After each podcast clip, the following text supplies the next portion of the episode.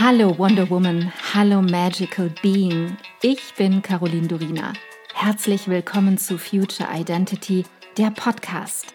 Ich bin so froh, dass du hier bist, dass du dir selbst dieses Zeitgeschenk machst und dich auf einen intimen und transformierenden Seelenquickie mit mir einlässt, mit meinen Worten und meiner Stimme auf eine Reise durch das Dunkel ins Licht. Wir überqueren die Brücke hinein in deine Future Identity und in die Innovationen von morgen.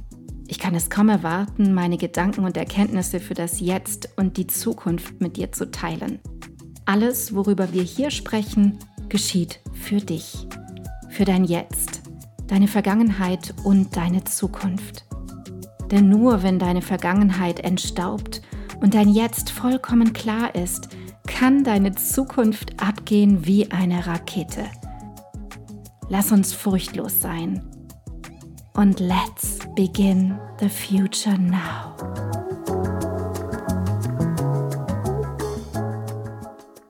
Ich freue mich heute ganz besonders auf eine weitere Folge mit Stefan, dem Krypto-Mentor. Und heute geht es erstmal darum, wie wir unsere Coins sichern können und um generell das Thema Sicherheit im Bereich Krypto und wie du am besten deinen Kryptobesitz zum einen speichern kannst, aber auch langfristig absichern kannst. Hallo Stefan. Ja, hallo, ich freue mich wieder dabei sein zu dürfen. Ja, ich mich auch.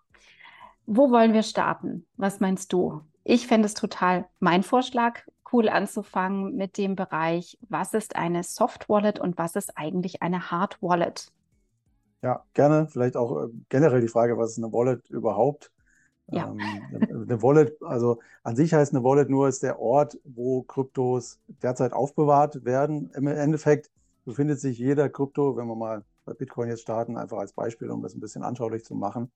Im Endeffekt befindet sich jeder Bitcoin, der existiert, in irgendeiner Wallet.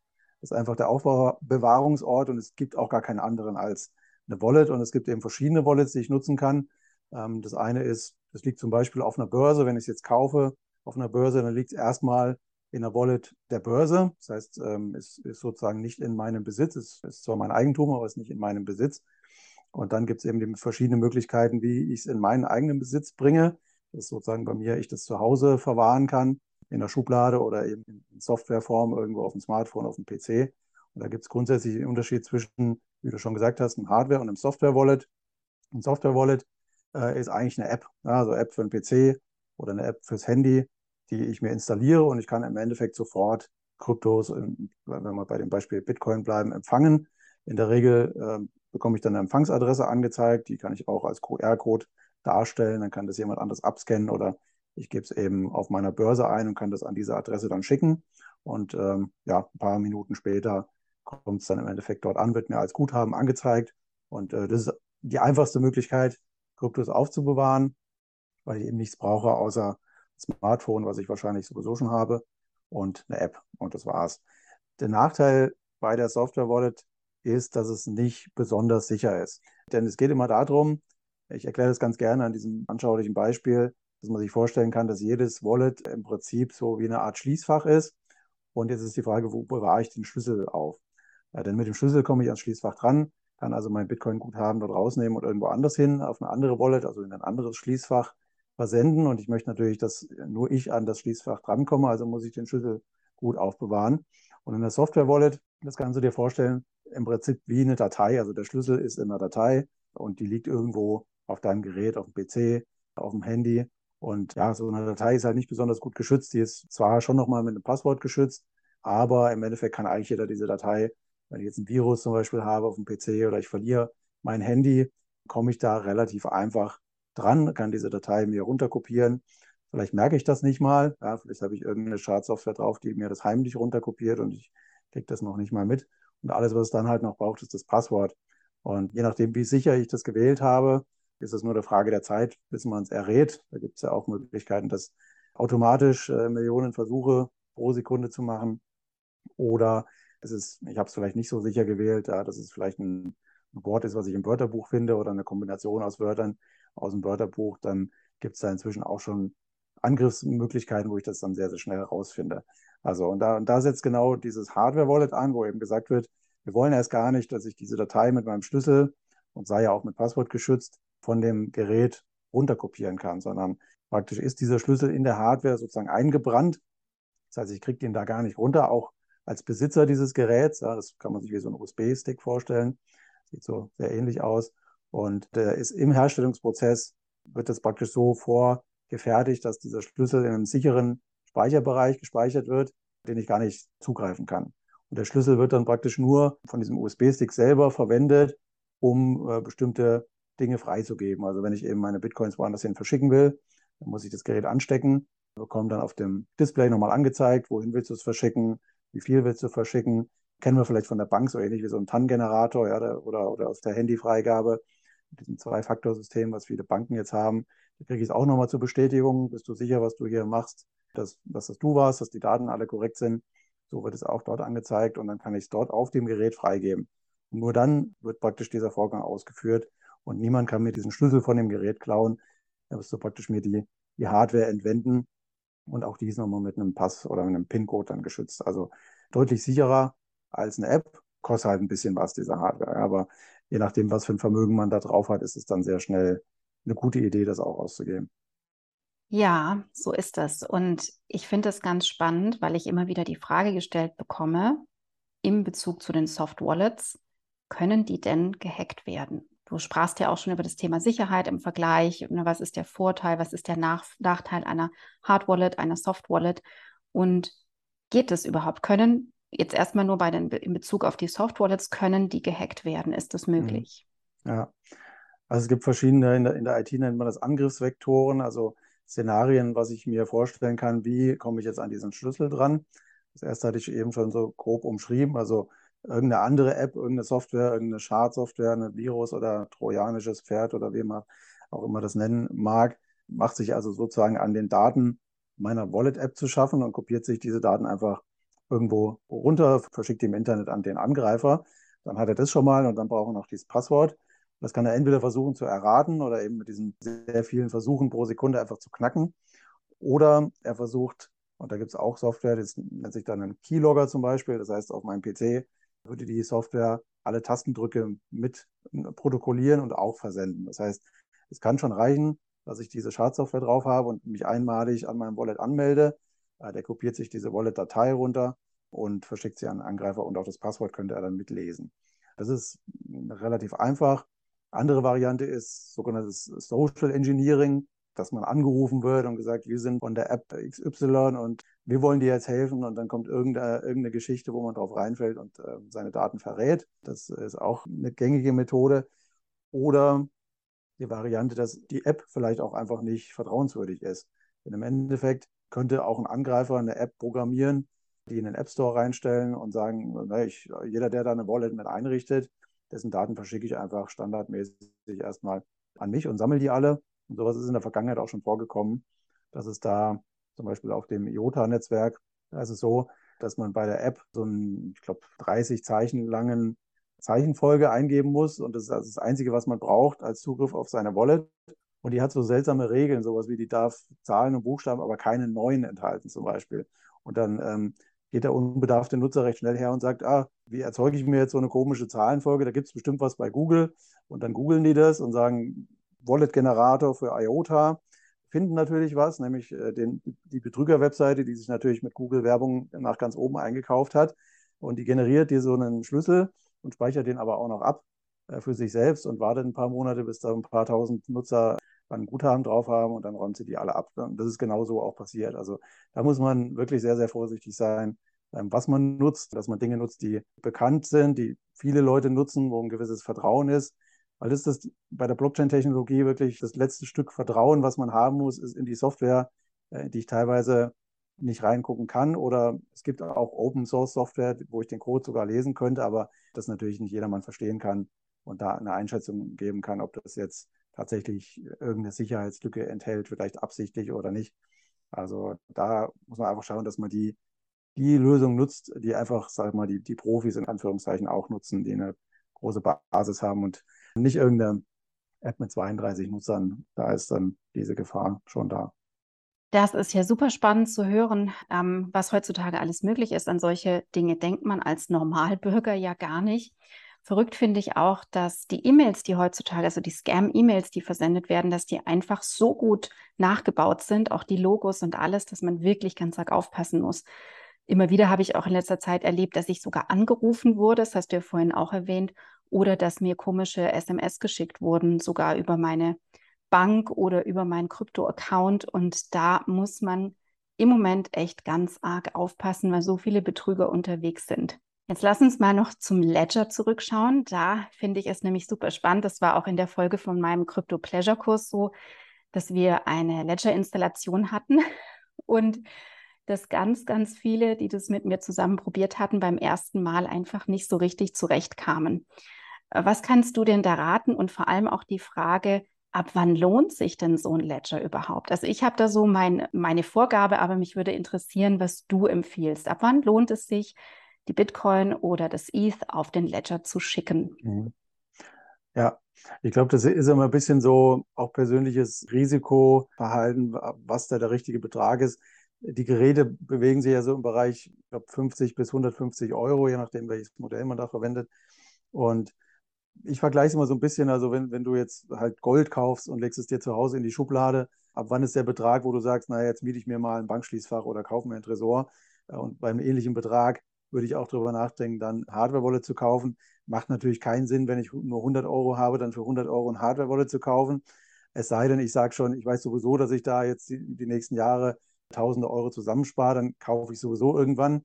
Dann würde ich es eher jetzt kaufen. Dank Inflation wird es bestimmt nicht billiger, vielleicht so als Gedanke. Aber rein Bauchgefühl würde ich sagen, so ab einem Monatsgehalt sollte man schon, schon ernsthaft drüber nachdenken. Die Idee ist ja auch, man investiert ja da rein, damit es auch äh, mehr wert wird.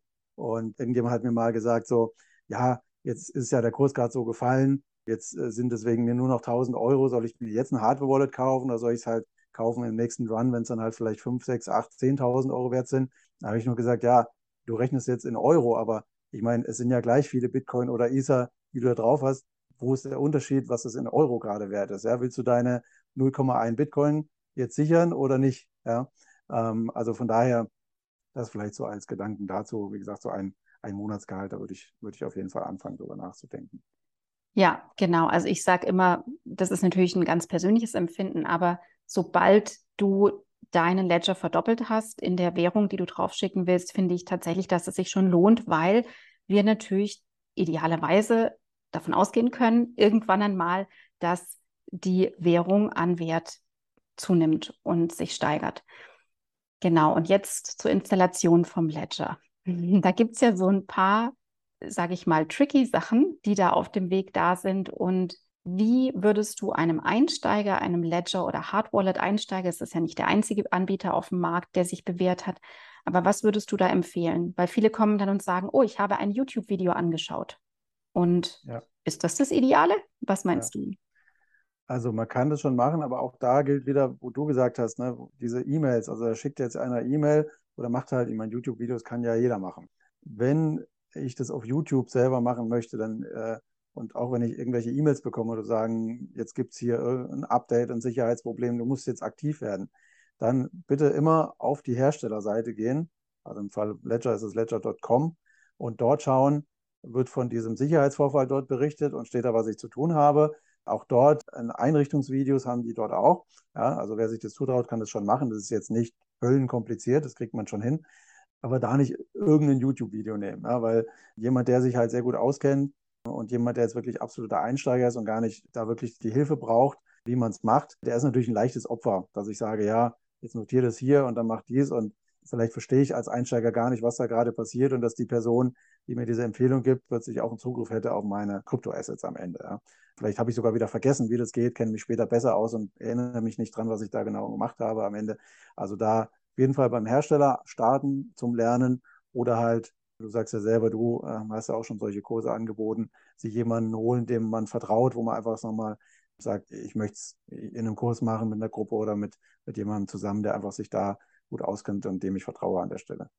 Das empfinde ich genauso. Und es gibt ja mittlerweile genug Leute, die so etwas anbieten und wo man sich einfach hinwenden kann. Thema Sicherheit. Ledger ist für mich oder eine Hardware-Wallet ist ganz arg unter dem Deckmantel der Sicherheit für mich zu betrachten, was Kryptowährungen angeht. Aber es gibt ja noch andere Sicherheitsaspekte. Und Ich finde, es wird zu wenig darüber gesprochen. Es geht immer nur so, ja, kaufen oder was damit machen. Aber was kann man wirklich tun, was jetzt zum Beispiel auch dein Account auf einer Plattform angeht? Was kann man wirklich tun, um abzusichern? Ich finde, viel zu wenig Leute denken darüber nach, zum Beispiel, was sie für eine E-Mail-Adresse benutzen für eine, es kann auch sein, wenn du dich einloggst bei deiner Software-Wallet oder auf deinem Krypto-Account. Was gibt es da zu beachten? Was sollte man auf jeden Fall machen? Ja, da gebe ich dir recht. Die wenigsten machen sich Gedanken drüber, wenn man das jetzt gedanklich mal durchspielt. Wenn du jetzt zum Beispiel ein E-Mail-Passwort hast, was sehr einfach ist, wo vielleicht jemand drauf kommt, das zu erraten und da auch nicht diesen zweiten Faktor hast, dass du dich mit deinem Handy, mit diesem Google Authenticator zum Beispiel nochmal zusätzlich anmelden musst. Sobald jemand Zugriff auf deinen E-Mail-Account hat, kann er bei allen anderen Accounts hergehen und sagen, ich habe mein Passwort vergessen, setz mal zurück, dann kommt diese E-Mail, auf die hat er dann Zugriff und kann praktisch der Reihe nach eine Accounts übernehmen, sei das jetzt Amazon und so weiter und so fort. Auch da habe ich schon Dinge gehört, dass dann plötzlich Bestellungen für tausende Euro irgendwo ausgelöst wurden, aber betrifft natürlich genauso gut die Kryptobörsen, dass ich sage, ich übernehme diesen Account, da liegen dann vielleicht ein paar hundert, ein paar tausend Euro an Kryptoassets herum und die kann ich mir an irgendeine Wallet-Adresse versenden. Und diese Wallet-Adressen sind ja erstmal pseudonym, also das heißt, ich weiß erstmal keinen Klarnamen, wer dahinter steckt und in vielen Fällen muss man einfach davon ausgehen, wenn das mal von der Börse runter auf irgendeine andere Wallet-Adresse ist, dann ist es einfach weg. Also dann wirst du in 99 Prozent der Fälle das Geld nie wiedersehen.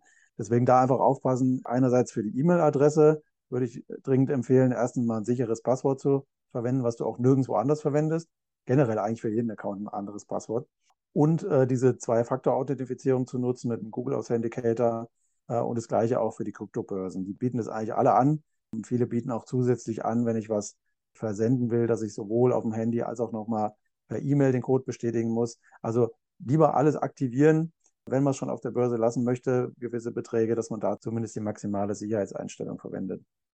In einem der ersten Kryptokurse, die ich vor vielen Jahren gemacht habe, wurde mir auch empfohlen, tatsächlich für das Krypto-Account oder die verschiedenen Accounts, die man hat, eine ganz eigene E-Mail-Adresse zu benutzen, die nur für diese ist. Fand ich auch einen interessanten Aspekt. Und dann würde ich noch ganz gern wissen, was du aus IT-Sicht davon hältst, sich an den Kryptobörsen oder wenn man Krypto verschickt, ob es sinnvoll ist, das über ein privates Fenster oder über ein Browserfenster mit Tor zu machen. Was meinst mhm. du dazu? Mhm. Also privates Browserfenster bedeutet erstmal primär, dass ich es zum Beispiel in meiner History nicht sehe. Also wenn jetzt jemand, wenn ich zum Beispiel einen PC habe, den ich gemeinsam nutze oder solche Dinge mit in der WG zum Beispiel oder so, ich weiß nicht, ob das heutzutage noch oft vorkommt, aber äh, da würde ich ja erstmal sehen, was in der Historie war, auf welchen Seiten war ich unterwegs. Also immer wenn das nicht nur dein PC ist oder du generell sagst, ich möchte es einfach nicht irgendwo hier gespeichert haben, dass ich auf Kryptobörsen unterwegs bin, kann es eine gute Idee sein. Es schadet auf jeden Fall nicht, sag mal so. Ja. Es, du verlierst vielleicht ein bisschen Komfort, weil du diesen automatische Benutzernamenvervollständigung vielleicht nicht hast im Browser, aber ich glaube, auf den Komfort kann man getrost verzichten. Also das ist eine gute Idee. Beim Tor, was macht das Tor-Netzwerk? Das routet praktisch deinen Internetverkehr über mehrere Zwischenknoten. Das heißt, äh, es hat einen Gewinn an Privatsphäre, weil der Betreiber, auf dessen Webseite ich dann lande, der kann erstmal nicht nachverfolgen, wer ich denn bin, also zumindest nicht anhand meiner IP-Adresse, die ja irgendwie meiner Person zuordnenbar ist. Wenn ich da natürlich sowieso einen Account im Klarnamen habe, dann ist dieser Mehrwert eigentlich dahin, weil der dann sowieso weiß, wer ich bin, weil ich mich damit möglicherweise noch mit Ausweis vorgelegt habe und melde mich an, dann weiß er das. Das hat auch einen Nachteil, weil diese Knoten, über die das geroutet wird, das sind jetzt nicht irgendwelche Internetanbieter, die das anbieten, sondern jeder kann da teilnehmen, so ähnlich wie im Bitcoin-Netzwerk auch. Das heißt, du könntest so einen Tor-Knoten betreiben und ich. Und irgendeiner dieser Knoten ist sozusagen der letzte, wo der Traffic die, äh, dieses Tor-Netzwerk wieder verlässt und dann zu der Kryptobörse weitergeroutet wird. Die Kryptobörse sieht also als Verbindungspartner technisch nur diesen letzten Knoten. Aber dieser letzte Knoten könnte deinen Traffic mitschneiden. Und äh, das ist so lange unproblematisch, solange der verschlüsselt ist. Und äh, heutzutage ist eigentlich fast alles verschlüsselt. Aber da muss man sich halt immer bewusst sein, wenn halt irgendwas nicht verschlüsselt ist, könnte sein, dass das mitgeschnitten wird. Und wenn ich mich irgendwo einlogge auf einer Webseite ohne Verschlüsselung, sehe ich ja oben an diesem HTTPS, ist heute zum Glück Standard, aber vor einigen Jahren war das noch nicht so dann ist das potenziell mitlesbar. Also es ist kein, wie soll ich sagen, Allheilmittel. Man sollte sich überlegen, macht das in dem Fall Sinn? Will ich da anonym unterwegs sein? Es kann zum Beispiel Sinn machen, wenn ich so DeFi-Applikationen oder sowas nutze, wo ich einfach sage, ich habe hier nur eine Wallet-Adresse, da bin ich nirgendwo mit Namen bekannt, da möchte ich es nutzen. In anderen Fällen, wenn sowieso mein Name bekannt ist, glaube ich, ist der Mehrwert nicht sehr groß. Das ist so spannend. Ich könnte jetzt stundenlang zuhören, weil das so interessant ist und diese Information bekommt man ja so selten. Ne? Also auch mhm. von jemandem, der sich wirklich damit auskennt. Ich glaube, wir haben einige Aspekte zum Thema Sicherheit und unterschiedliche Wallets benannt. Fürs Erste, so als weiteren Deep Dive gemeinsam. Ich danke dir ganz arg, dass du dir die Zeit genommen hast und freue mich schon auf die nächste Folge. Vielen Dank. Sehr gerne. Ich auch. Ich danke dir so sehr, dass du heute deine kostbare Zeit, deine Aufmerksamkeit und deine Liebe zum Leben mit mir geteilt hast. Ich hoffe, ich konnte dich auf deinem Weg zu deinem wundervollsten Ich in der Zukunft inspirieren. Vergiss nicht, einen Blick in die Show Notes zu werfen. Dort findest du alle wichtigen Informationen und Links. Wenn du jetzt erfüllt in deinen Tag gehst, dann danke ich dir, wenn du diesen Podcast einer Freundin oder Bekannten weiterempfiehlst und du mir Feedback gibst – Hinterlasse super gerne deine Meinung und teile deine Gedanken mit mir, was mit dir am meisten in Resonanz gegangen ist und was nicht. Entweder direkt hier unterhalb bei iTunes oder schreib mir auch gerne unter meinem Podcast-Post auf Instagram unter Miss Caroline Durina. Ich freue mich immer riesig, eure Kommentare zu lesen. Wenn du mehr über mich wissen möchtest, dann komm rüber auf meine Webseite carolindurina.com. Dort bekommst du alle Informationen zur Kreation deiner Future Identity, zu meinen Kursen und meinem Mentoring-Angebot und da gibt es auch den Future Identity Mitgliederbereich. Wenn dich genau dieses Thema packt, du in dir und in dieser Welt wirklich etwas bewegen möchtest mit anderen Menschen zusammen, dann sei willkommen beim Future Me Membership – der Liga der Zukunft. Alle Links dazu findest du in den Show Notes. Vielen Dank für dich. Vielen Dank, dass du heute dabei warst. Und noch eine kleine Erinnerung zum Schluss. Du bist zu Hause in dir. Du bist in Sicherheit und du bist bedingungslos geliebt jederzeit. Hier und jetzt. Und nun geh in deinen grandiosen Tag und erschaffe die Magie deiner Zukunft. Love and Light, Caroline.